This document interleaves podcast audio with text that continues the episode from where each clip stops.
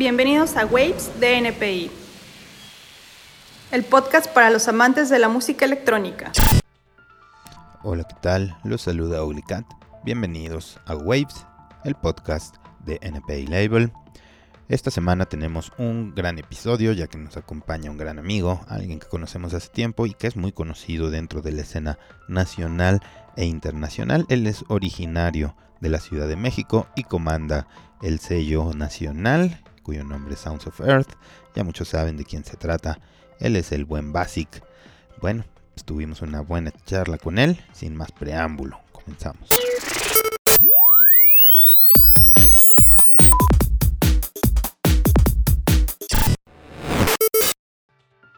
Ya estamos aquí, bienvenidos a Waves de NPI.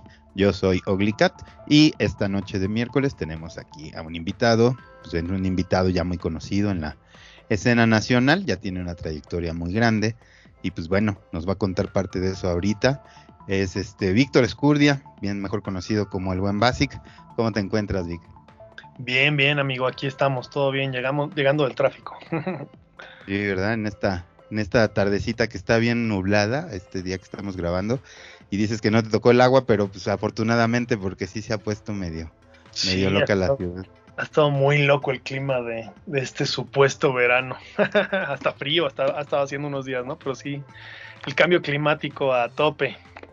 Sí, no, ha estado muy, muy extremo. El clima difícil de encontrar en estas épocas del año, pero, pero sí ha estado haciendo bastante frío. Oye, pues ya estás, este, básicamente regresando a las pistas, ¿no? Todavía con muchas medidas y cosas así, pero ya te estás reactivando, ¿no? Ay, sí, sí, afortunadamente ya pasó, creo que ya pasó lo más difícil. Fue un año bien, bien complicado para, para, pues creo que para mí, para muchos, ¿no? Creo que fue complicado para todos los que estamos, no solo en la música, muchos de los que estamos en diferentes áreas del entretenimiento, ¿no? De conciertos, músicos, gente que trabaja en bares, ¿no? Bartenders, eh, gente que trabaja en iluminación, o sea, toda la gente que está en el entretenimiento, pues creo que la sufrimos muchísimo. Este año estuvo muy rudo, obviamente pues no hubo, no hubo prácticamente nada de chamba. Y, y pues una locura esto que pasó del que sigue el, maldito COVID, este, pero parece que se está reactivando, parece que vamos por buen camino. La verdad tuve muy, muy buenos meses ahora en mayo la verdad tuve unas 7, 8 tocadas y en junio tuve 10, o sea, una cosa muy, muy buena, un número, pues como antes de pandemia, la verdad, un número así de esos buenos, de unos buenos meses de muchas presentaciones, de tres tocadas en el mismo fin de semana y todo así como, como antes. Y esperemos que por ahí se vaya reactivando, parece que viene por ahora una tercera ola, pero parece que viene más leve, esperemos, y que sea la última. Yo tengo fe que ya salgamos de esta esta pesadilla del, pinche COVID y, podamos reactivar la escena, la música, las fiestas, los festivales, los clubs, las terrazas, los raves, todo lo que hay que reactivar porque, wow, vaya que hace falta eh, en muchos sentidos, ¿no? En muchos sentidos también. Este fue un año, imagínate, más de un año sin, pues realmente sin buenas fiestas, sin cotorrear con, con gente, sin, sin conectar con el público de repente grabando streamings con una camarita, ¿no? Imaginándote que la banda está ahí, fue una terapia muy, muy cabrona, muy cabrona. Eh, Fíjate que, apenas platicaba con alguien justamente eso de los streamings y que yo, yo, o sea, en lo personal, yo decía, es que se me hace súper raro y hasta cierto punto, o sea, pierde mucho el sentido de lo que antes hacíamos, porque es justo lo que acabas de decir, tocar para nadie, ¿no? O sea, estar tocando para una cámara y muchas veces está el camarógrafo nada más parado cuidando los equipos y el audio y todo y, y tú así pues no viendo reacción de nadie es como muy difícil también saber si lo que estás haciendo está bien y todo porque también mucho lo tanteamos por el dance floor no totalmente bro totalmente este a mí puta yo estoy muy acostumbrado a para la gente y sentirlos y ver si está funcionando lo que les toca y no se las cambio y si no se las vuelvo a cambiar y si no hasta encontrar la fórmula o encontrar algo que creo que, que nos guste a ambos y yo la verdad no me animé al principio yo vi que pum, los streamings todo esto y yo a mí me costó como unos un par de meses realmente entrarle de lleno, eh, porque no, la neta no quería, no sé, no me sentía muy a gusto. Pero pronto sí dije, no, güey, también tengo olvidado ahí a, a, mi banda, a mi público que me sigue, a la banda que me escribe y todo, y pues esta es la manera de, comunicarme con ellos y, y le entré y, la verdad tuvieron muy, tuvieron muy buena respuesta, muy bien, muy buen alcance, etcétera, muy buena interacción. Y la verdad, puta, me eché unos sets ahí imaginándome que estaba ahí con la banda, o sea, tal cual terapeándome. Fue un, un rollo muy, muy loco y pero ya siento que ahorita ya la verdad no tengo muchas ganas de grabar streamings desde hace algunos meses que se está reactivando como que sí me gustaría ya dejarlo atrás, a menos que haya, algo ahí especial que grabar o, sabes, en algún lugar muy bonito con buena producción, nos lo echamos, pero ahorita ya creo que la idea es volver a reactivar y tener el contacto con la gente, ¿no? En las fiestas. Además como que en, el, en ese inicio los streamings pues, tenían la finalidad de pues de cumplir con la carencia de las fiestas, ¿no? O sea, teníamos que hacer streamings para que la gente sintiera que estaba en una fiesta. Y cuando haces un streaming así con producción, en un lugar bonito y todo igual, ya lo puedes hacer pensando en, en el set propiamente, ¿no? En como en mostrar algo, a lo mejor no tan, tan prendido, no tan para el dance floor, algo más para escuchar. En fin, muchas cosas.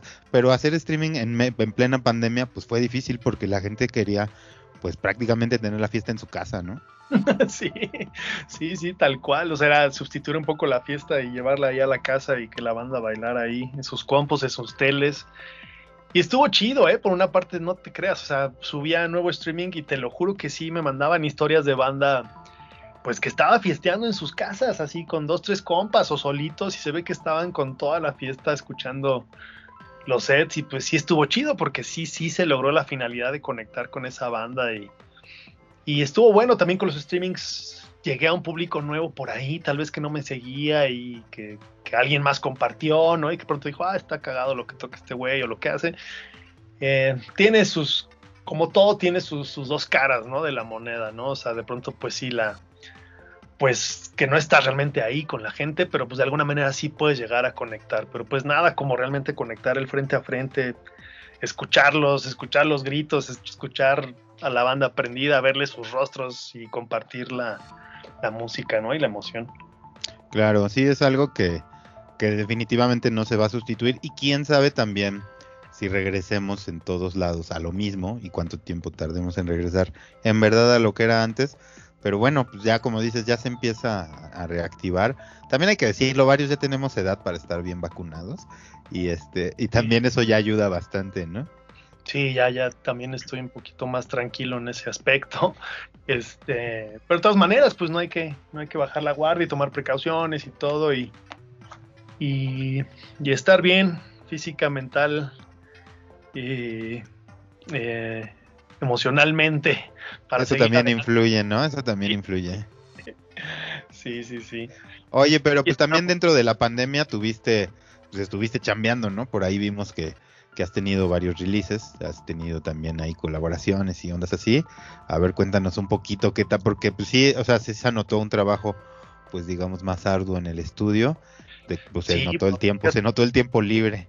Sí, sí, bro, sí, sí, fíjate que sí. También me costó al principio sentarme a producir. Eh, sí, te digo, esos primeros dos meses, este, sí me pegó un poco duro este tema de la pandemia y la incertidumbre. Este, y no me puse ni a hacer streamings, ni a hacer música, ni a revisar música, ni nada, ¿no? O sea, realmente me di un tiempo que no me había dado también en muchos años.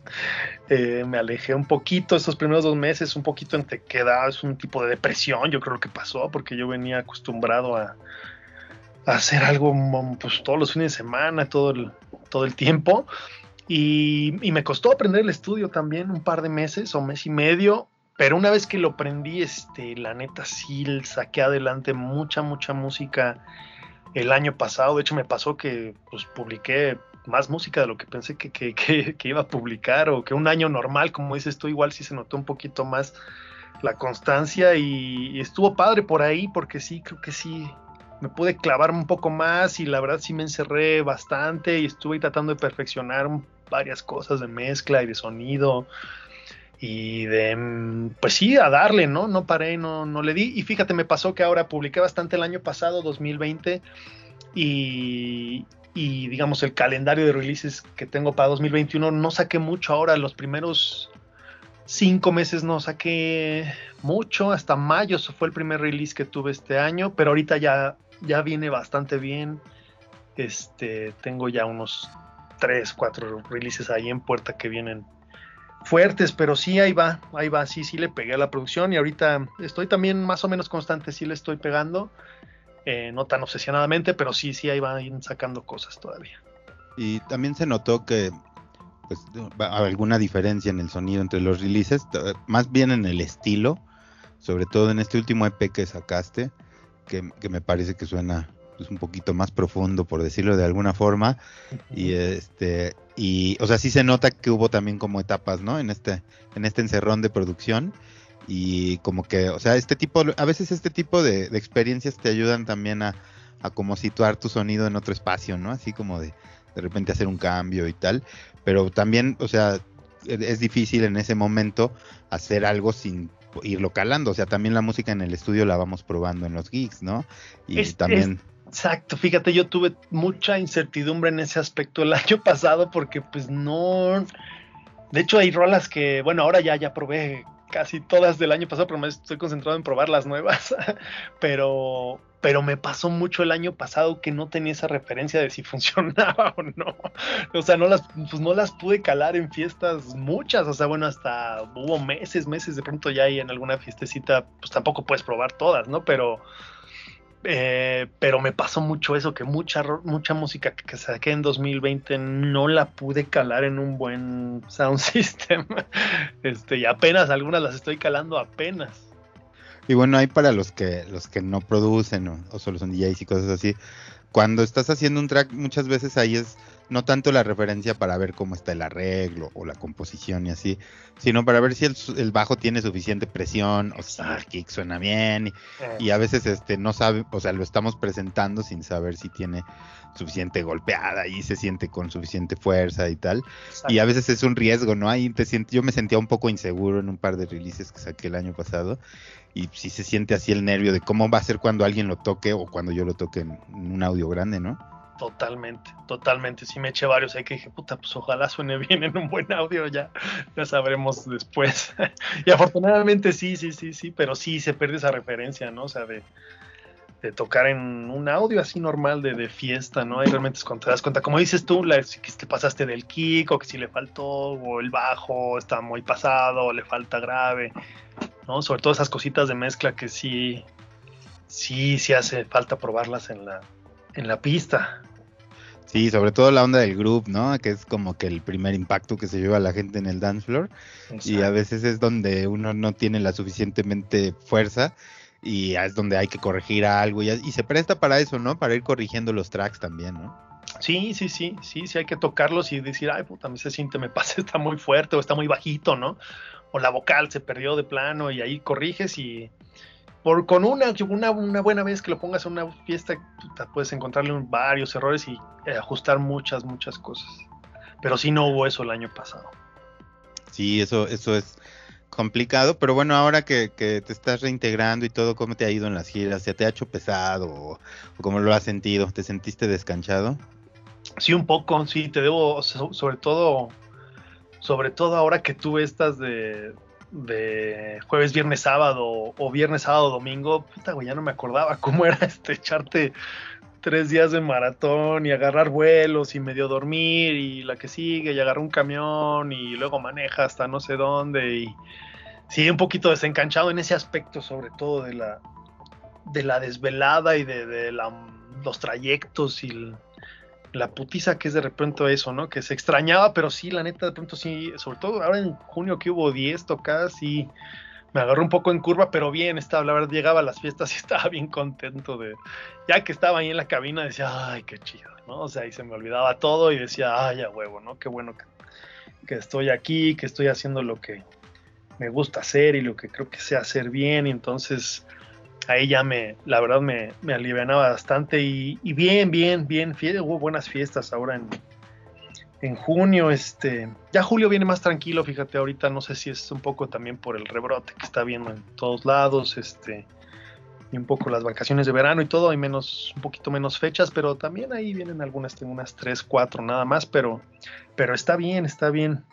Contento, la verdad, de que se vuelva a reactivar. Estoy muy esperanzado de que, como te comentaba, que, pues, que esto no se prolongue mucho, ¿no? Y que podamos seguir y que siga este rollo de la vacunación y que sigamos adelante y dejemos este pinche cobicho atrás y en el olvido. Claro. Oye, pues también eres una persona que, o sea, si bien a nosotros, bueno, como a todos los músicos nos afectó mucho eso de, pues no poder presentarnos en vivo y tal. Tú tienes, o sea, el negocio de la música, pues ya lo has llevado en varios aspectos. Uno de ellos es tu disquera, que es este Sounds of Earth, donde también estuviste chambeando en toda la pandemia. Y, y a ver, cuéntanos un poquito cómo se, se transformó el trabajo del label ahora que, que cayó la pandemia y todo esto. Sí, pues en general hubo que ponerse las pilas. Em, mm, nos, me enfoqué mucho en este tema del, del merchandise, ¿no? Nos fue, nos fue bastante bien en ese aspecto. Pues hubo que buscarle por todos lados. si no había tocadas, este, había que ver de qué manera y, y la gente respondió muy bien. Eso, eso me dio mucho gusto. La banda pues comprendió que, que estábamos en una situación difícil y todo y, y sacamos varias cosas de merchandise, las, unas bolsitas, tazas, gorras, playeras, este, y vendimos todo, todo, la banda, este, bien chida, la banda de, todo México, mandamos a, puta, prácticamente a toda la República Mexicana y mandamos también fuera de México, a Estados Unidos, a Canadá, Alemania, a Holanda, Australia, mandamos un paquete de, cosas. Entonces nos movimos por ahí y es este un, la verdad nos alivianó y fue un gesto también muy chido de la banda el apoyarnos con el merchandise. Eh, y hubo que pues diversificar un poco, ¿no? También este di algunas clases, como digamos unos one on one, como unas asesorías de, producción. Tuve unos como cinco o seis alumnos tuve. Em, y qué más hice, diversifico por ahí. Y hubo que también pues vender algunas cosas de equipo, honestamente. Vendí un poco de equipo que ya no usaba, vendí una buena colección de vinilos que ya tampoco los usaba. Y dije, ahora es cuando, ¿no? O sea, vendí vinilos, algunos CDs eh, que ya no usaba también, poquito de equipo y le pegué a eso, al merchandise, que nos fue muy bien. Y obviamente el trabajo normal de la disquera que siempre es publicar, publicar, publicar, también le dimos mucho por ahí y sobrevivimos con eso la pandemia y de pronto ya empezaron a salir una que otra tocadita aquí y allá y, ahí fue mejorando el asunto de, unos meses para acá. ¿Y cómo fue ahí el, paso de dar clases? ¿Ya tenías tu experiencia dando clases y, aquí clases de este tipo o incluso dando clases de otro tipo? ¿Y, y cómo fue en general adaptarte a eso? Pues como tal, fíjate, las clases me las han pedido mucho durante mucho tiempo, pero pero no, no había querido dedicarle tiempo a eso porque justo quita mucho tiempo, ¿no?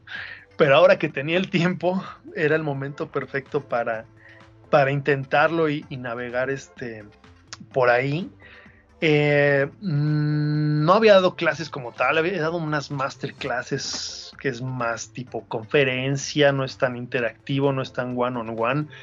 Eh, eh, y esa sería como mi experiencia dando clases didáctica, digamos, ¿no? Pero funcionó muy bien, estuvo muy padre, muy padre. La verdad creo que los, los chavos que, que tuve, todos mejoraron mucho, les di mis mejores tips, trabajábamos directamente en sus proyectos, lo hacíamos de hecho por Skype, aquí este, me mandaban sus proyectos, yo los abría y compartíamos pantalla, íbamos viendo, ¿no? Y, y íbamos corrigiendo, paz, paz, paz, decía, mira aquí esta cosa de mezcla, kick bajos en palman, yo le hago así y así, mira este tip, vamos a cortar aquí esta frecuencia, mira, ponle un poquito de distorsión, etcétera, etcétera, y este, y estuvo bien chido, te puedo decir que todos los, los alumnos que tuve mejoraron un buen, un buen, un buen, un buen, y hubo un par que sí se quedaron un buen tiempo, así que chambeamos varios meses, Y puta, si escuchabas de su primer track al último que, me mandaban y,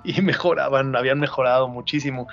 Y estuvo muy padre, me estuvo muy padre ese, ese como también descubrir ese lado em, didáctico o, sabes, de, de, enseñar un poco lo que, lo que sabes, todo lo que se ha aprendido, todos los tips, todos los trucos y, y compartirlos. Estuvo padre, estuvo padre, me, me gustó mucho y a lo mejor más adelante me animaría a hacer ahí algún, algún curso muy específico, algo así, ¿no? Bien planeado, bien, bien trabajado, todo estuvo, estuvo padre. Este método también tiene sus ventajas, ¿no? Sobre todo que, por ejemplo, cuando eres, digamos, por, por decirlo ya de una manera más estricta, profesor y que cumples con un plan de estudios y tal, eh, a veces pasas por cosas que son aburridas, ¿no? Y, y, cumplir el, todo el temario, a veces sí, esa parte tediosa. Y así como lo comentas, pues básicamente están produciendo, ¿no? Estás produciendo con ellos. Acá íbamos al grano, güey. Sí, eso estaba chido y, y Sí, eso fíjate, eso estaba exacto, porque en una clase, pues puta, ¿no? Te podemos, órale, primera introducción, ¿no? Y, nos vamos a echar este, las primeras tres clases hablando un poco de la música electrónica y etcétera, y cómo empezó y de dónde viene, y que está muy bien saberlo y que obviamente eh, es importante, pero, pero acá íbamos ya a trabajar directamente sobre sus tracks y abríamos sus proyectos y él escuchaba y tas, tas, tas, y íbamos mejorando las cosas y, de plano cortando algunas partes y modificando y dándoles todo mi feedback, así, paz, paz, paz, escuchábamos junto a la rola y decía, mira, en esta parte más o menos, ahorita lo vemos, tú, tú, y repasamos y regresamos y limpiábamos los canales y aplicábamos plugins y demás y lo íbamos puliendo, ¿no? Puliendo, puliendo. Eh, sí, súper sí, súper directo. Sí, ahí íbamos al, al grano. Estaba padre, ¿eh? la verdad estuvo padre. Al final no puedes evitar pasar por, por, las partes teóricas, ¿no? Sobre todo cuando pasas, no sé, por compresión y cosas así.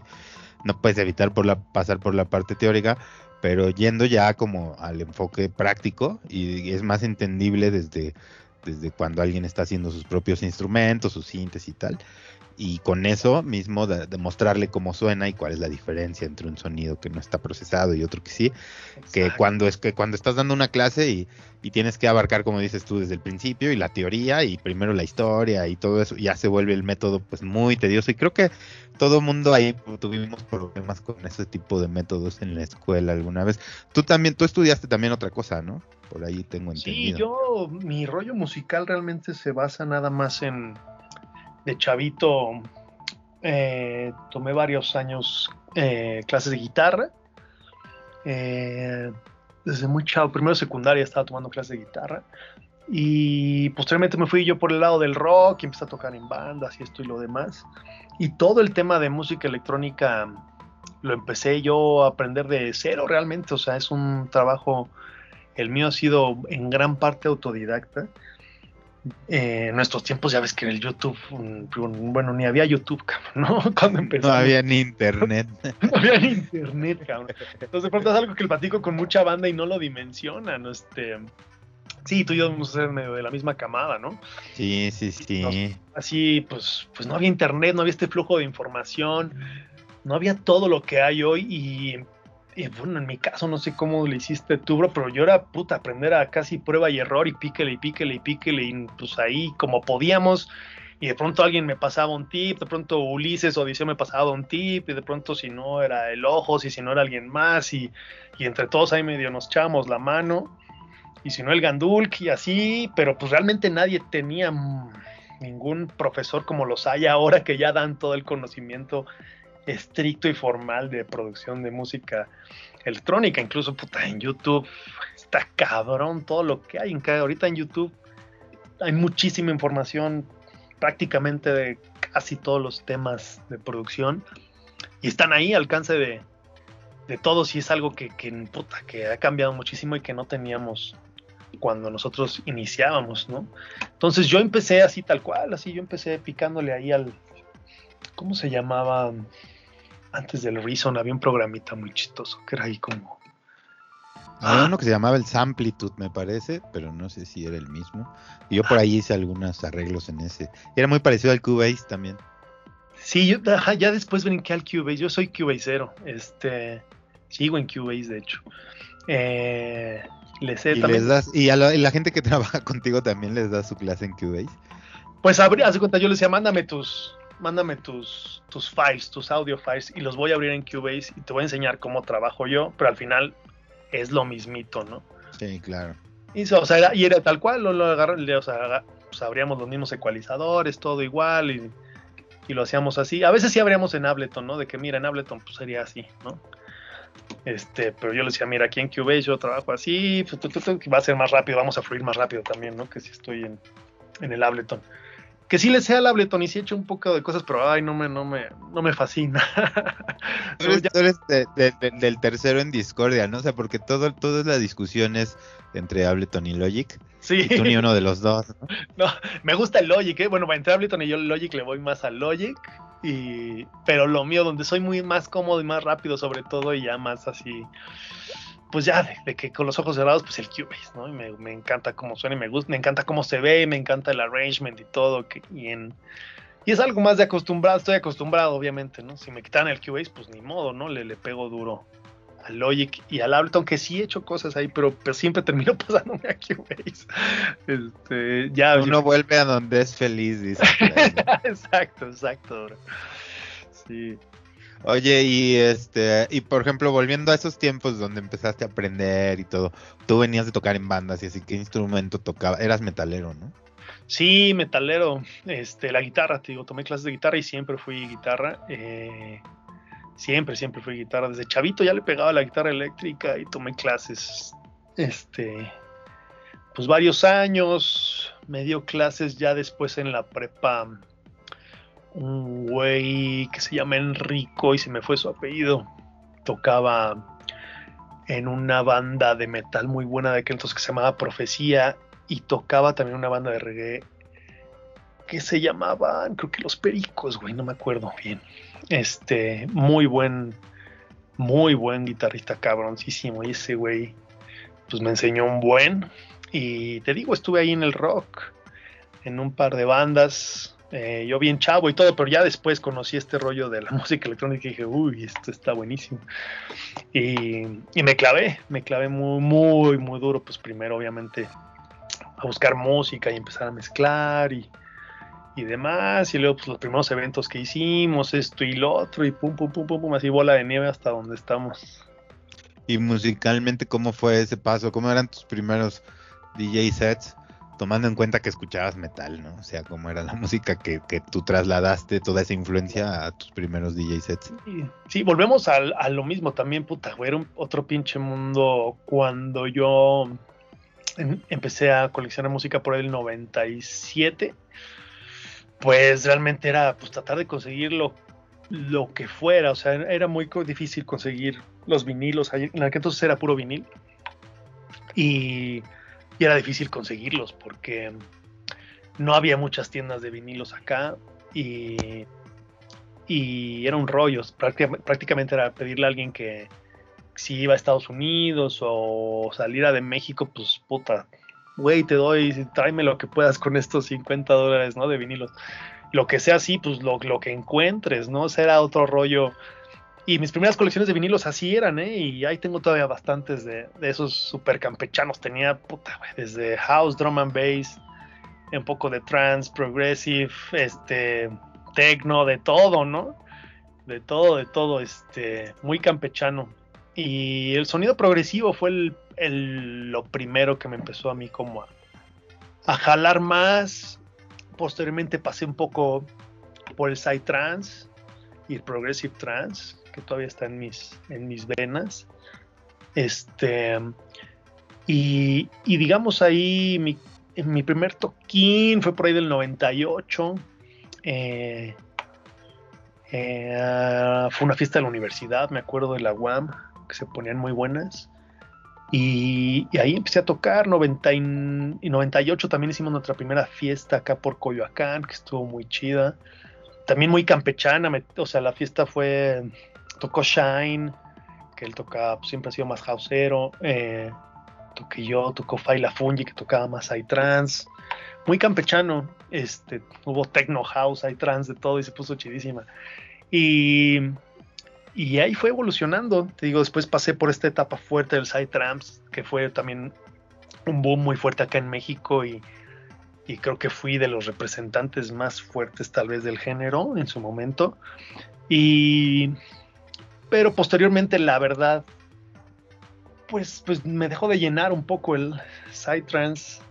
Sí, me hizo muy muy monótono, se me hizo un poco aburrido, me dejó de llenar un poco tanto como DJ, también como productor, un poco como artista y hubo que buscar un sonido un poco más abajo en BPMs que que, me llenara más, ¿no? Y entonces, ¿qué fue? A partir del 2007, si no mal recuerdo, eh, dejé de, de tocar Psytrance y de, de, aceptar gigs de Psytrance y me moví de plano a BPMs más abajo, ¿no? De, de techno, electro, progressive house, todo este rollo.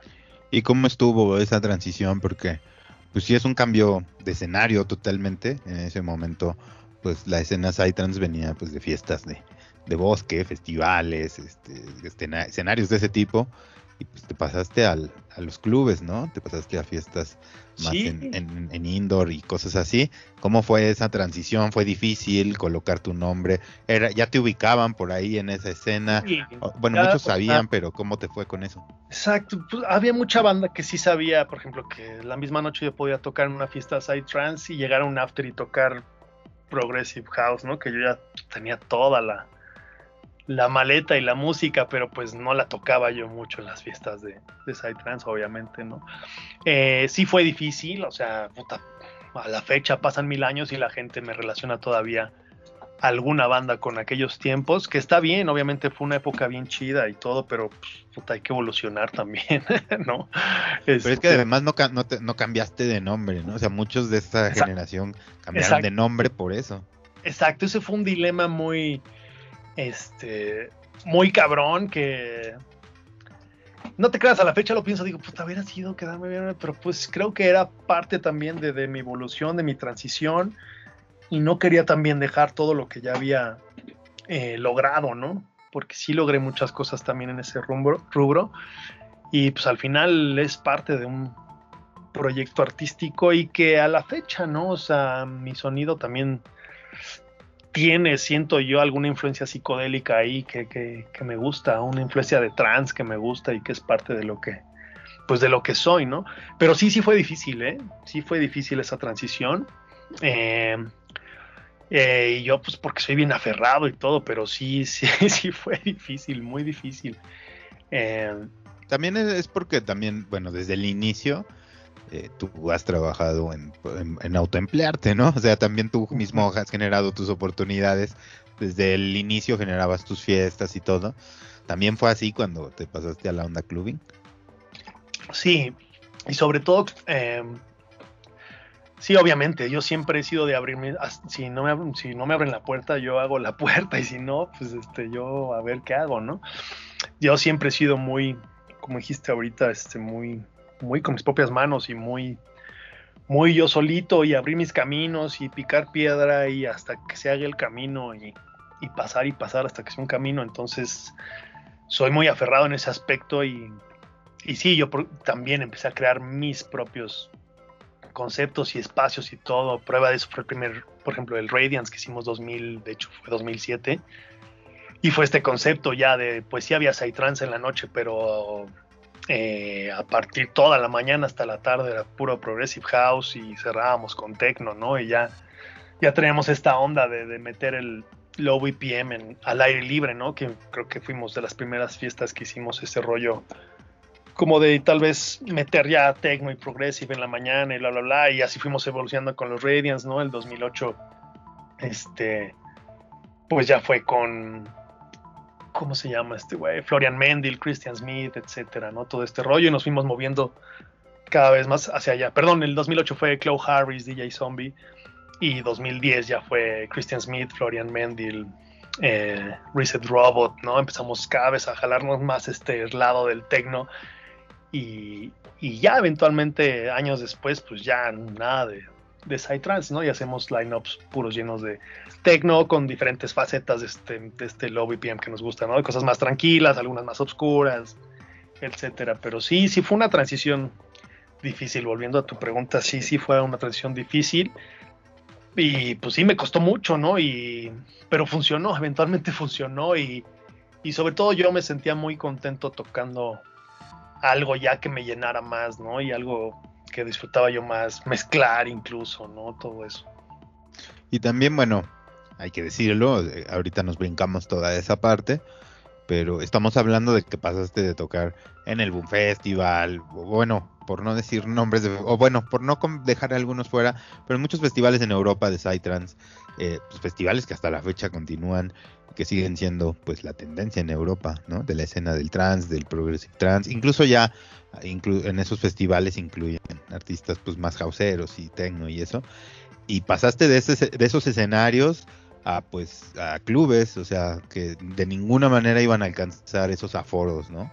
Entonces estamos hablando de que sí fue dar un paso diferente y todo por la música, ¿no? La música fue Pues, lo que te hizo pues, cambiar. fíjate, sí, sí, no, por ejemplo, en Boom, en 2008 en el Boom, toqué un set de, de techno el miércoles por la tarde en el main floor y, y funcionó cabrón, ¿no? O sea, un progressive house, sí, prendido y un poquito de techno, no, ahí ya, ya no toqué nada de, de trance y funcionó, pero sí, por ejemplo, lo que es el, el Buff en Alemania o otros festivales que venía tocando eh, por allá, como el Antares y todos esos, pues, pues sí, eh, ya no, pues ya no, ¿no? O sea, ya no, tal cual ya no, pero eventualmente sí se abrieron puertas como en el Fusion, que alguna vez ya había tocado un set de, de Psytrance. Con ellos sí tuve la oportunidad de seguir tocando, eh, pero ahora en, en el stage de techno, ¿no? Años después. Pero sí, en general, pues sí, sí fue un, un brinco ahí de esos festivales de Psytrance, pues, pues sí, no, ya no tenía mucho que ver con lo mío. Pero tiempo después se abrieron puertas para tocar en, exacto, en clubs chonchos y muy buenos y festivales como el Fusion o algunos así, donde ya tocando pues mi rollo, ¿no? El mismo universo paralelo, ¿no? Que, que llegué a tocar Psytrance, pues sí, años después sí ya toqué en la pista de, de techno, ¿no? Que sigue siendo un cambio, ¿no? Porque en esos mismos festivales el, el escenario de trance es inmenso. Exacto. y a veces y a veces el de tecno pues es muchísimo más reducido pero también o sea el tamaño a veces no tiene mucho que ver con el, el nivel de fiesta no a veces el escenario pequeño con todo y la música y así hace unos ambientazos buenazos no Exacto. Sí, aparte es pequeño entre comillas, porque pues sí, sí está, está chidito. Pero sí, sí, sí, tal cual. Sí, sí, fue dejar tal vez. Puta, en el Boom Experience me tocó abrir 2004, abrir la pista con puta el chingo mil gente ahí abriendo el festival, ¿no? Y de pronto, pues bueno, 100 años después ya tocar en la pista de al lado, que sí, como dices tú, es más chica, ¿no? Pero, pero bueno, mientras sea lo que me llene, pues está bien, ¿no? claro que o sea creo que ahí habla mucho de, del oficio que tienes por la música porque bueno hay muchos artistas de, de la talla de no sé Iboga y cosas así que, que- que gente que siempre ha estado no en esa escena y que incluso desde el inicio eran progressive trance y ahora ya son psytrance así o full on y cosas así porque pues se, se- o sea se mantuvieron en algo que fuera redituable no entonces en tu caso Sí. pues tú te inclinaste por hacer lo que te gusta Sí, exacto, sí, lo pensé y no dije, puta, pues igual me puedo seguir mintiendo a mí mismo un poco de tiempo. y hacer esto pues por un poco de Disney y no sé qué, o, o como dijiste tú, igual pues, pues Basic dejarlo para, para el trans y sacarme otro nombre para, para el otro, no, pero pues dije, pues, pues no, güey, no, no sé, fue una decisión, te digo, que tomé y, y pues en eso estoy ahora, pero... Pero sí, sí lo llegué a pensar. Dije, pues igual me sigo un rato por aquí, pues güey, me genera dinero, ya tengo un nombre, tengo contactos. Pero pues al final, bueno, pues no. Este. Preferimos movernos por otro lado. que es un poco también la, forma de perseguir pues lo que te gusta, ¿no? O sea, al final también llega a ser pesado. Imagínate una gira así de tres, cuatro fechas en un fin de semana toca- tocando Psytrance a estas alturas. Creo que ya también el mismo eh, o sea, tu misma personalidad ya no caería tan fácil en eso, ¿no? Sí, no, la, neta no me imagino, ¿no? No, o sea, no sé, ¿no? O sea, habría que vivir, paso, vivir ese camino, pero no, ahorita no, no me imagino haciendo eso, honestamente. Y menos en el estudio todavía, ¿no? Exacto, exacto, exacto, exacto. Imagínate, o sea, trabajar acá una rola a 140 y tantos BPMs, no, güey, o sea, no, qué necesidad.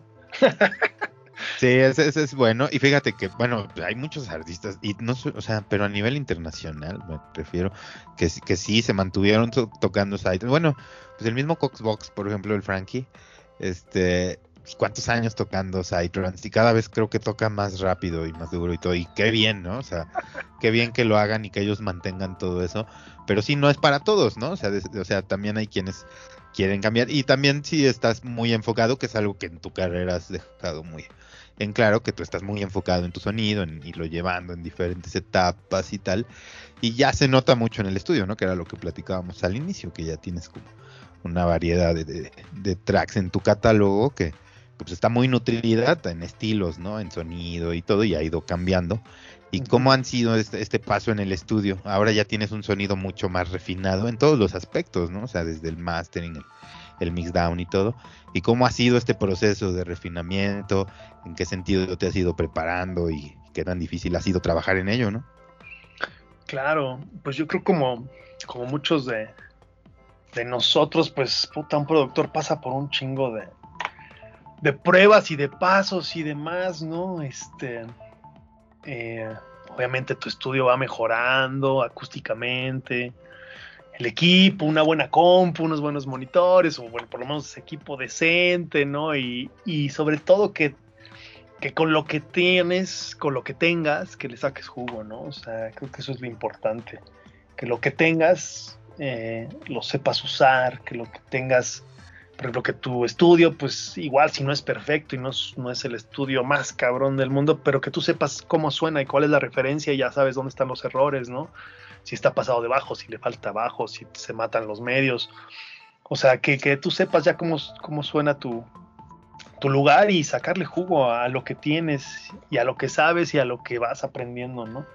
Entonces eso, pues como sabes, esto es una, es una carrera larga, es una carrera de, de resistencia. Yo la veo siempre como una carrera de resistencia, no de velocidad.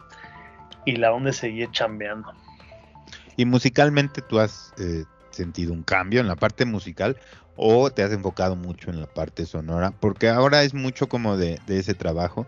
En mi caso yo en los últimos años me he dado cuenta que me he enfocado mucho en la parte del sonido y musicalmente no como que estoy en, pues, en lo mismo pues y me cuesta a veces trabajo soltar eso.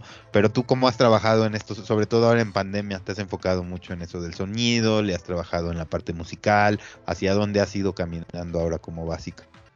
Definitivamente creo que he chambeado más, creo que lo musical ya medio funcionaba, según yo, y he trabajado mucho en el tema, ¿cómo te diré?, de, de, estructura, ¿no?, de arrangement, tratado de hacerlo cada vez más efectivo de ese lado, y sí mucho de sonido, muy clavado con la mezcla, con hacer los toques finales, con darle ese extra, con lograr ese 5% que se oiga eh, más fino, ¿no? Lograr, lograr esos ajustes. Sí, sí he sido más clavado con eso de, de un tiempo para acá. Y también Fíjate que esa parte del arreglo, es, perdón, esa parte del arreglo que dices es muy importante porque es como cómo puede ser efectivo, ¿no? En poco tiempo o en el tiempo que te determines. Porque también hablando de nuestra música, pues los formatos ya están como predestinados para ser tocados por un DJ o para ser escuchados en una casa. Entonces, eh, ¿cómo es eso para ti? ¿Cómo lo manejas? Y, o sea, ¿cómo manejas esa parte? Me pasaba, pues, puta, yo pues, ya llevo tantos años haciendo DJ, pero sí, de pronto como productor, sí me daba cuenta, o sea, el arrangement sí me faltaba, ¿no? O sea, de pronto creo que hacía buenas rolas, pero puta, tardaban de repente mucho en despegar, ¿no? Entonces, o en llegar a ese clímax, ¿no? Y creo que ahora hay que ser más contundente, más rápido, como dijiste ahorita, más, más, más rápido igual y llegar más rápido a, donde quieres, sin perder el feeling, ¿no? O sea, también, o sea, sin perder, perder lo que quieres decir, ¿no? pero sí es trabajar y que sea contundente en la pista, que, funcione, ¿no? Por eso decíamos lo mismo también de probar las rolas y que funcione. Y dices, puta, igual este parón es muy largo, vale más corto, ¿no? Y, y cosas así. Pero sí es, es, un tema que va de la mano, el arrangement, el sonido, el feeling, ¿no? Lo que quieres plasmar, lo que quieres decir eventualmente en, alguna dimensión paralela o quien te esté escuchando. Este, entonces sí, son varios temas. ¿Y cómo le haces tú ahí, por ejemplo, utilizas en los últimos, para los que no han escuchado ahí tu música, que para los que no han escuchado, búsquenlo en todas las redes y en todas las plataformas, como Basic y en Sounds of Earth. Pero ¿cómo has ido guiando ahí tu sonido en ese, en ese aspecto? ¿Eres melódico, eres más armónico, más clavadón, usas vocales? ¿Cómo se lo describirías a quien no lo ha escuchado, por ejemplo? Ah, eh, tengo varias maneras de, de, punto como de abordar ¿no? los, los tracks. Eh, trabajo mucho la base, la base que, sea muy contundente, el kick y bajo que quede muy, muy amarrado, obviamente. Y a partir de ahí, sí, tal vez antes buscaba más percusiones, ¿no? Me iba por ahí por el lado del groove, ta, ta, ta, ta, ta, pero últimamente estoy buscando, antes trato de buscar como el poquito el lead, o el hook o lo que vaya a ser como el elemento principal, ¿no? Eh, y, experimento mucho, ¿eh? No te creas, o sea, pues eh, allá la banda que quiera checar mi catálogo me ha animado ahí a meter mis propias vocales en muchas rolas desde hace mucho tiempo. No, no, no te diga que canta, pero meto mis vocales, ¿no? Desde hace tiempo hago mucho eso. Eh, me gusta, me gusta ahí decir cosas. Eh, y pues puta, cada, cada track es diferente, cada proyecto es diferente. También pues hago muchos remixes también. Y cada... Hay veces que hago remixes que quedan muy diferentes a la original. Es, no sé si es un acierto o un error que me sucede, pero que lo he, lo he vivido desde siempre. A veces uh, los remixes que hago quedan muy diferentes a las originales, pero en ocasiones creo que es un acierto porque llegan a, quedar mejor, según yo, son más contundentes en la pista, ¿no? Que es también lo que busco, que sean tracks, me he enfocado también mucho eso, que sean tracks, tracks lo que estoy haciendo, que sea muy tocable, que los DJs lo toquen, ¿no? Que sea amigable con la pista de baile hasta cierto punto, ¿no? Que no sea un track extraño, raro, así, porque pues sí, pues puta, en lo que estamos necesitamos que la gente sí lo baile y que lo toque también los DJs, ¿no? Y es que tú tienes, o sea, bueno, como, como oficio inicial dentro de la dentro de la música electrónica, pues el DJing, ¿no? Exacto. Y, y, y, o sea, se nota mucho en tus composiciones, o sea, hablando de la música, que están como muy pensadas, hacer que la gente baile y cosas así. Y, y en ocasiones la gente es muy música, ¿no? Que es, que es algo raro en tu caso porque también eres alguien que toca un instrumento y venías de instrumentar con una banda y tal. Y, y, pero a la vez iniciaste como DJ y entonces eso se nota mucho, o sea que tu composición es dance floor, o sea difícilmente van a encontrar por ahí un track de basic que sea para escuchar, ¿no? Sí, no, no, realmente sí trato de ser muy, muy contundente. Y fíjate ahora, ahorita que dijiste eh, que, que, difícilmente van a encontrar rolas mías que no sean para bailar, eh, pues sé con este proyecto que es Vapor, ¿no? Como, como vapor, Vapor, eh, justo para hacer eh, cosas más tranquilas. Y lo empecé ya antes de la pandemia, que hace ya dos añitos, algo así. Tengo poquitas cosas ahí afuera, un remix a Javier Fuchs que, que jaló muy muy bien, ese jaló muy cabrón lo tocó Black Coffee, banda así muy, muy en esa onda como Deep House, ¿no? Organic House, Shamanic que le llaman ahora. Y, y en ese proyecto Vapor eso he hecho cosas totalmente cero para la pista de baile, cosas con breakbeats. Eh, tengo ahí un par de cosas casi ambient que estoy haciendo con ese rollo, porque, porque sí sentía también esa necesidad como productor de hacer otras cosas más tranquilas, más voladas, más extrañas de brayar y que en Basic no las podía hacer, ¿no? O sea, realmente Basic es pista, bailar, energía, ¿no? Y con Vapor estoy haciendo otras cosas mucho más tranquis. Tengo apenas tres lanzamientos por ahí. Este, pero es muy, muy, muy, muy tranquilo el rollo, muy melódico, muy de otro rollo, ¿no? Otro rollo más tranquilo, mucho más abajo en BPMs, donde soy muy libre para hacer lo que sea, que pronto sí se necesita como un artista ese desfogue de otras cosas que quieras hacer que no tenga que ser dance floor, no dance floor, pero sí ahí sí tuve que hacer otro nombre y, Vapor, ahí sí pueden, este, búsquenlo, Vapor con V.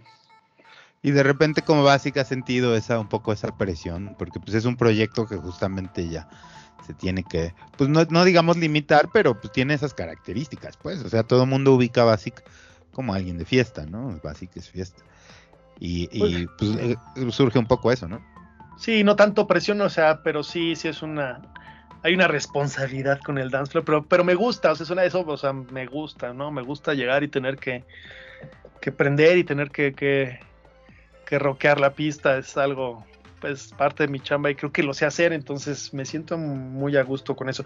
Pero sí, en tanto a la producción, sí, sí tuve que hacer esto de Vapor, ahora sí que por salud propia y mental y como artista porque sí, sí necesitaba hacer, me gustan mucho los breakbeats, me gusta, me gusta mucho el breakbeat progresivo, me gusta mucho el ambient y cosas raras y incluso cosas, lo que ahora le llaman organic house, me gusta también, cosas así como más, pues diferentes, ¿no? Con otro groove, que sean más lentos, de pronto no sabes si ya casi es chill out o si lo puedes bailar, me gusta todo eso, ¿no? Entonces, y me gusta experimentar de pronto con la música, ¿no? Y de pronto grabar cosas raras y jugar mucho con efectos, pero y ya quedarían composiciones muy extrañas, pero entonces sí, sí tuve que hacer ese, ese nuevo proyecto que, que, tampoco he podido darle tanto, ¿no? O sea, estoy muy enfocado ahorita en Basic y estoy concentradísimo en eso, pero, pero sí tengo ahí un par de cositas todavía por salir de, de Vapor y me gustaría seguir trabajando en ese proyecto, no como una prioridad, pero sí como un desfogue artístico.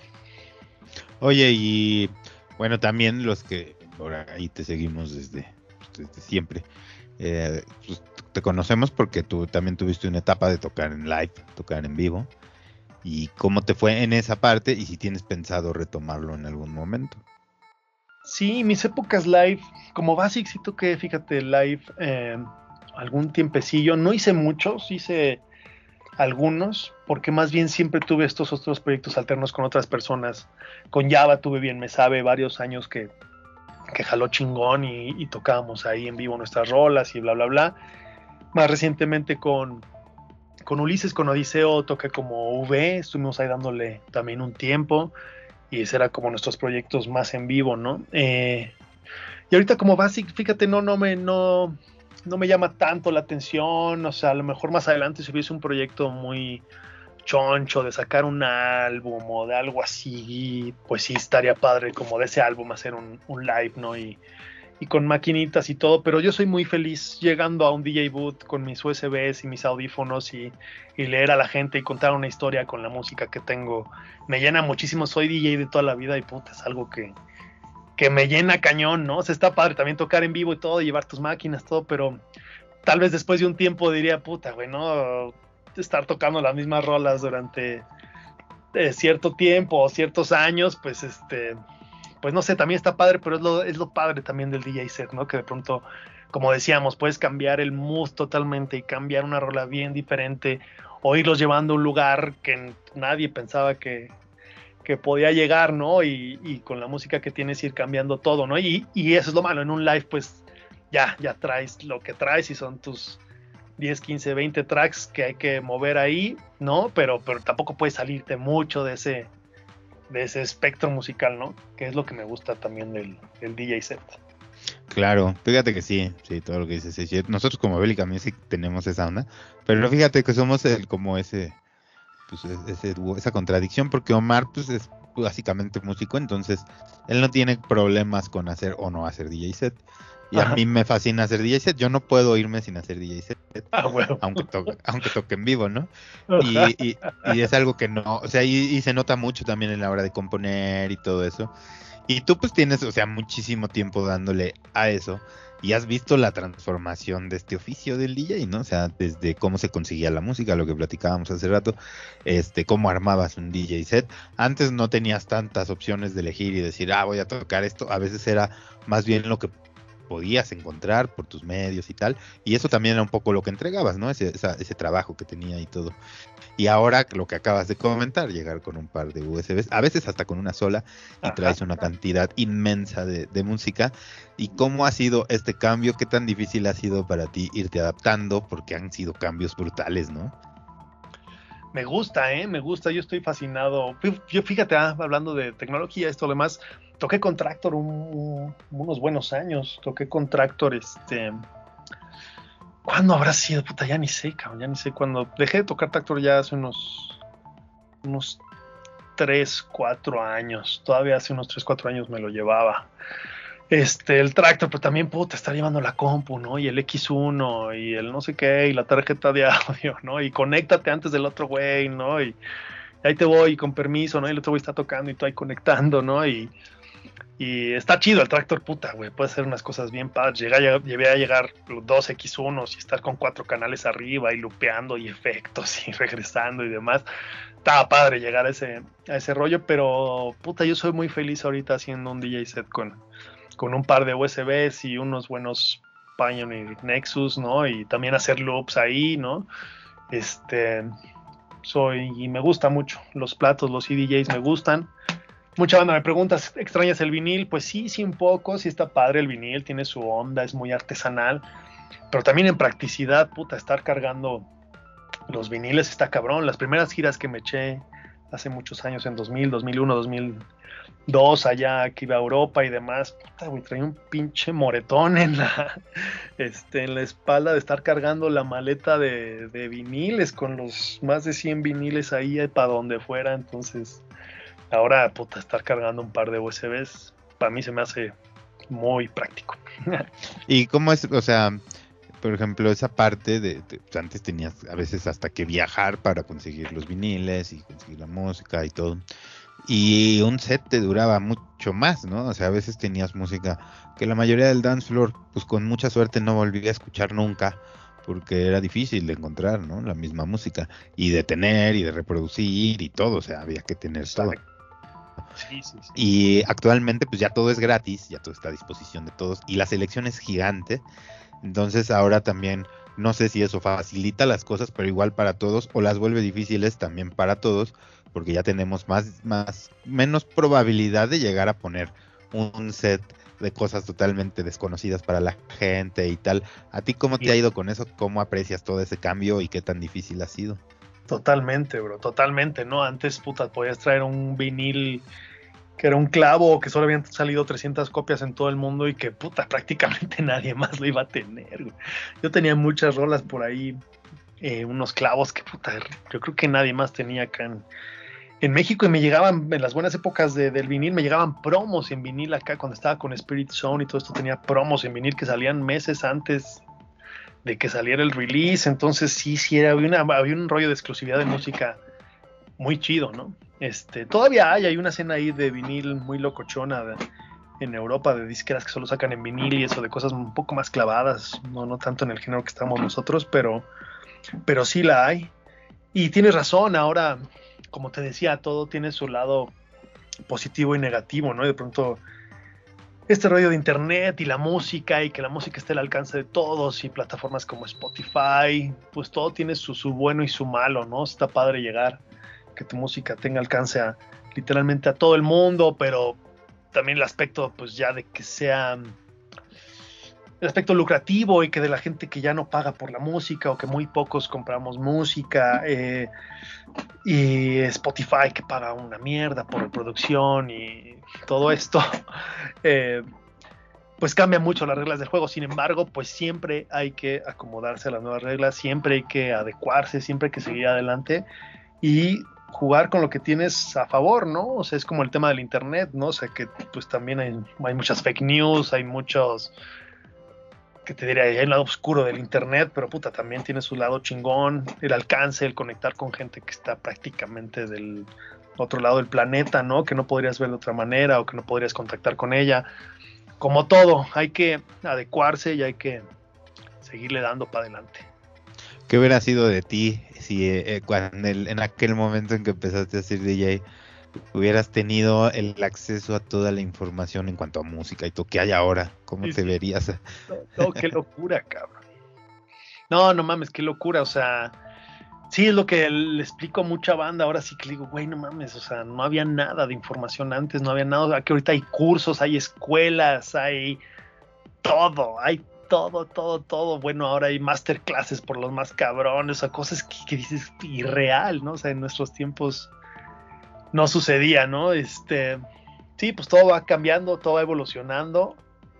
Y lo importante es ir evolucionando tú también junto con, ¿no? O sea, pues no quedarte atrás, ¿no? Seguirle avanzando y, y seguir en esto que va para largo todavía, creo yo. Ahora un poco esa parte de tener como música exclusiva tiene pues el respaldo del estudio, ¿no? O sea, ya como que también nos obligaron a todos a ponernos a sacar música constantemente, porque es la única música que puedes llegar y tocar y saber que nadie tiene, ¿no? Si, si haces un track y no lo subes a ninguna plataforma y llegas y lo tocas en un gig y, y sabes que nadie lo va a tener, ¿no? Es la única forma que ya tenemos segura de hacer eso, ¿no? Sí, sí, sí. Bueno, los promos de las disqueras, obviamente, pero sí, realmente clavos, clavos, los tuyos, ¿no? Sí, pero pues hay plataformas donde ya están hasta los promos y así. y a mí me sorprendió que hace unas dos semanas sacamos un release en NPI y me lo acabo de encontrar en una plataforma de descarga gratuita, ¿no? Entonces, este, no supe qué sentir, si sentirme bien o sentirme mal, porque pues es exposición al final de cuentas, pero pues es piratería, ¿no? Exacto, está muy duro esa parte, está muy dark. Y, lamentablemente, fíjate, eso es un aspecto que también luego me gusta tocar, pues México es de los países que más consume piratería, ¿no? Y está muy cabrón, por ejemplo, en la disquera que tenemos, Ansover, nuestros mayores eh, clientes o los que más compran nuestra música son los alemanes, los ingleses, eh, los gringos, bueno, hasta los brasileños compran más que, que, en México, ¿no? Entonces está muy arraigado acá el tema de la piratería. Y también es un rollo cultural, ¿no? Es un rollo cultural. Pues también allá en Alemania obviamente se gana mucho mejor, ¿no? La gente tiene más lana, tiene más ingresos, todo está más estable. Y también son más severas las leyes antipiratería allá. O sea, allá, allá si saben que estás bajando música ilegalmente en tu compu, este sí te, te multan, literalmente te multan la, el gobierno. Entonces, y acá no, ¿no? Acá es, pues, es muy fácil nada más picarle y cuajarlo. Y, y bueno, pero eso eventualmente creo yo que le ha hecho sí, como dices tú, la exposición, eso está bien, eventualmente sí, lo importante es que te conozca más, más música, pero también se ha perdido mucho, creo, en México la cultura de, de pagar por, por el arte en general y por la música, ¿no?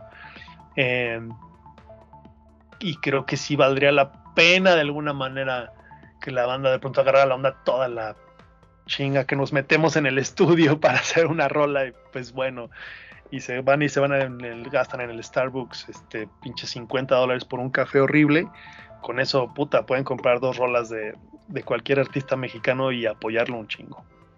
¿Y cuál sería la mejor forma en que te pudieran apoyar la gente que escucha tu música y que sigue tu, tus redes sociales y tus plataformas, digo, porque sí, como dices, el, Spotify pues, paga una mierda, pero ese es el único que te paga sin cobrarle al, al, que, al que escucha, ¿no? Por las reproducciones no le cobran a la gente, más bueno, lo pueden hacer también por paga, pero hay otros que pues, sí le cuestan, o sea, también el impedimento para la gente a veces es pagar, más porque ahora hay cosas disponibles y así totalmente gratis. Pero por ejemplo, ahora hablando de eso, ¿cuál es la mejor forma en la que podría apoyar a alguien que sigue tu carrera y tu música, tu carrera y tu música justamente? Qué buena pregunta, está chingón. La disquera, yo creo que las disqueras en general, la manera más eh, importante en que las puedes apoyar, yo creo que Bandcamp es donde económicamente una disquera recupera o le, llega la lana más directamente. Si realmente quieres apoyar una disquera y decir, puta, esta disquera, voy con todo, cómprale su música en Bandcamp. Eh, el merchandise es muy importante porque pues sí, sí, sí nos ayuda también ahí a costear muchas cosas y... ¿Qué será? Bueno, Beatport. Beatport ayuda mucho, ¿sabes por qué? Beatport tiene mucha exposición entre justo el círculo de artistas, ¿no? O sea, los que estamos en eso, pues siempre estamos viendo los charts y quién chartea, entonces sí es importante las compras en Bitport porque sí nos ayudan y no con tantas compras, con no, no son tantas compras las que necesitan para llegar a algunos charts, entonces sí es importante, con algunas compras llegamos a figurar ahí, estar al lado de los nombres de artistas pues muy reconocidos, ¿no? Entonces, pues sí, comprar música creo que yo que es la manera, comprar música, comprar el merchandise, obviamente comprar boletos cuando alguien se presenta en un festival, en una fiesta, ¿no? ahorita, ahorita se está un poco todavía eso apenas reactivando. Pero sí, lo importante es, si pueden, sí compren música y que se vuelva también un poco de hábito, ¿no? De repente, o sea, imagínate, yo ya estuve un tiempo sin tornamesas y yo seguía comprando viniles por puro pinche amor al arte, ¿no? Este... Y es una forma de apoyar también al artista. Sí, es una forma de apoyar. Entonces, si pueden, sí compren música. Y si no pueden comprar música, puta, pues compren algo de la merchandise que vende esa disquera, compren una playera, una gorra, ¿no? Y si no, pues compartan la música del artista, ¿no? Eso también ayuda. Y si no, agreguen su rolita que más le gusta, agréguenlo a sus playlists de Spotify, ¿no? Pero la sí apoyar, porque es difícil también este rollo artístico. Eh, seguir adelante y, y la banda de pronto tiene que valorar un poquito más toda la chamba que hay detrás del estudio y, y las disqueras y los que estamos aquí. No, no todo es nada más llegar y tocar. Es mucha chamba la que hay detrás. Sí, claro. Y además, bueno, o sea, todo este trabajo pues, lleva mucho detrás, aparte no solo de la parte técnica y de inversión, sino pues, todo lo que estudiaste, todo lo que has dedicado en tu tiempo. Y bueno, todos para aquellos que, pues sobre todo porque ahora hay pocos incentivos para comprar la música. Eso hay que decirlo, también lo entendemos, yo lo entiendo perfectamente. Pero para los que realmente disfrutan de la música, Beatport sí ofrece pues también una ventaja. Bueno, ciertas plataformas, ¿no? Que pueden descargar eh, el track en un formato de muy alta calidad que no van a encontrar disponible en Spotify, ni en YouTube, ni en ninguna otra plataforma. Y que ese, ese, sí es un plus, ¿no? Que les podemos dar nosotros también. Exacto, definitivamente sí. En Bandcamp lo bajas en la mejor calidad, así disponible. También en Beatport lo puedes bajar en, en. Y, y, sí es importante que, que, la banda apoye. Sí, sí, claro. Oye, pues este, pues algo más que le quieras decir aquí a la gente, recuérdanos tus redes sociales donde te puedes seguir, cuáles son tus fechas nuevas. Eh, por ahí tienes un release nuevo para que también vayan, apoyen. Compartir también es una buena forma de apoyar, pero a ver, cuéntanos. Compartir es una forma muy chingona de apoyar. Este, ¿qué será? Mis redes sociales más importantes es el Face. Mi Face es facebook.com diagonal DJ Basic con V, A, Z y latina K. En Instagram estoy como DJ Basic, en SoundCloud nada más como Basic. Si le ponen en Google nada más Basic, ahí le sale este todito. Eh, viene un EP que sale este viernes, eh, una disquera canadiense que se llama Alpaca Music. Son dos tracks originales que, que hice ahora en la pandemia. Uno tiene un sample muy chido ahí del, del, Mandalorian y está pensado como en esa vibra medio Star Wars. Y el otro se llama Unfold, que es el que lleva el título del, del EP. Eh, si pueden escucharlo, ahí tengo unos previews de, de, las rolas ahí en mi, en mi fanpage. Y si les gusta y si les vibra, cómprenlo, cómprenlo, porque creo que este sí va a llegar ahí a los, a los charts en Beatport. Y más adelante tengo, de hecho, la siguiente semana, el 16, saco un EP en la disquera eh, neoyorquina que se llama Iconic, Iconic Noir. Es una colaboración que hice también ahora en la pandemia con unos chicos de, Irán que se llaman eh, High on Mars. Hicimos dos tracks ahora a distancia y ese sale el 16, también quedó muy bueno. Este está más progresivo, más progressive house.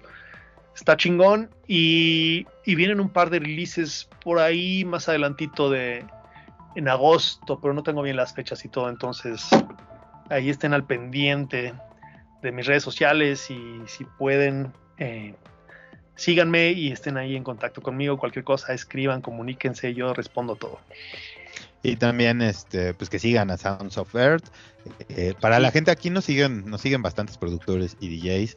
Eh, nosotros aquí en NPI recibimos demos, npi.gmail.com. No sé si en Sounds también estén recibiendo demos y en qué correo.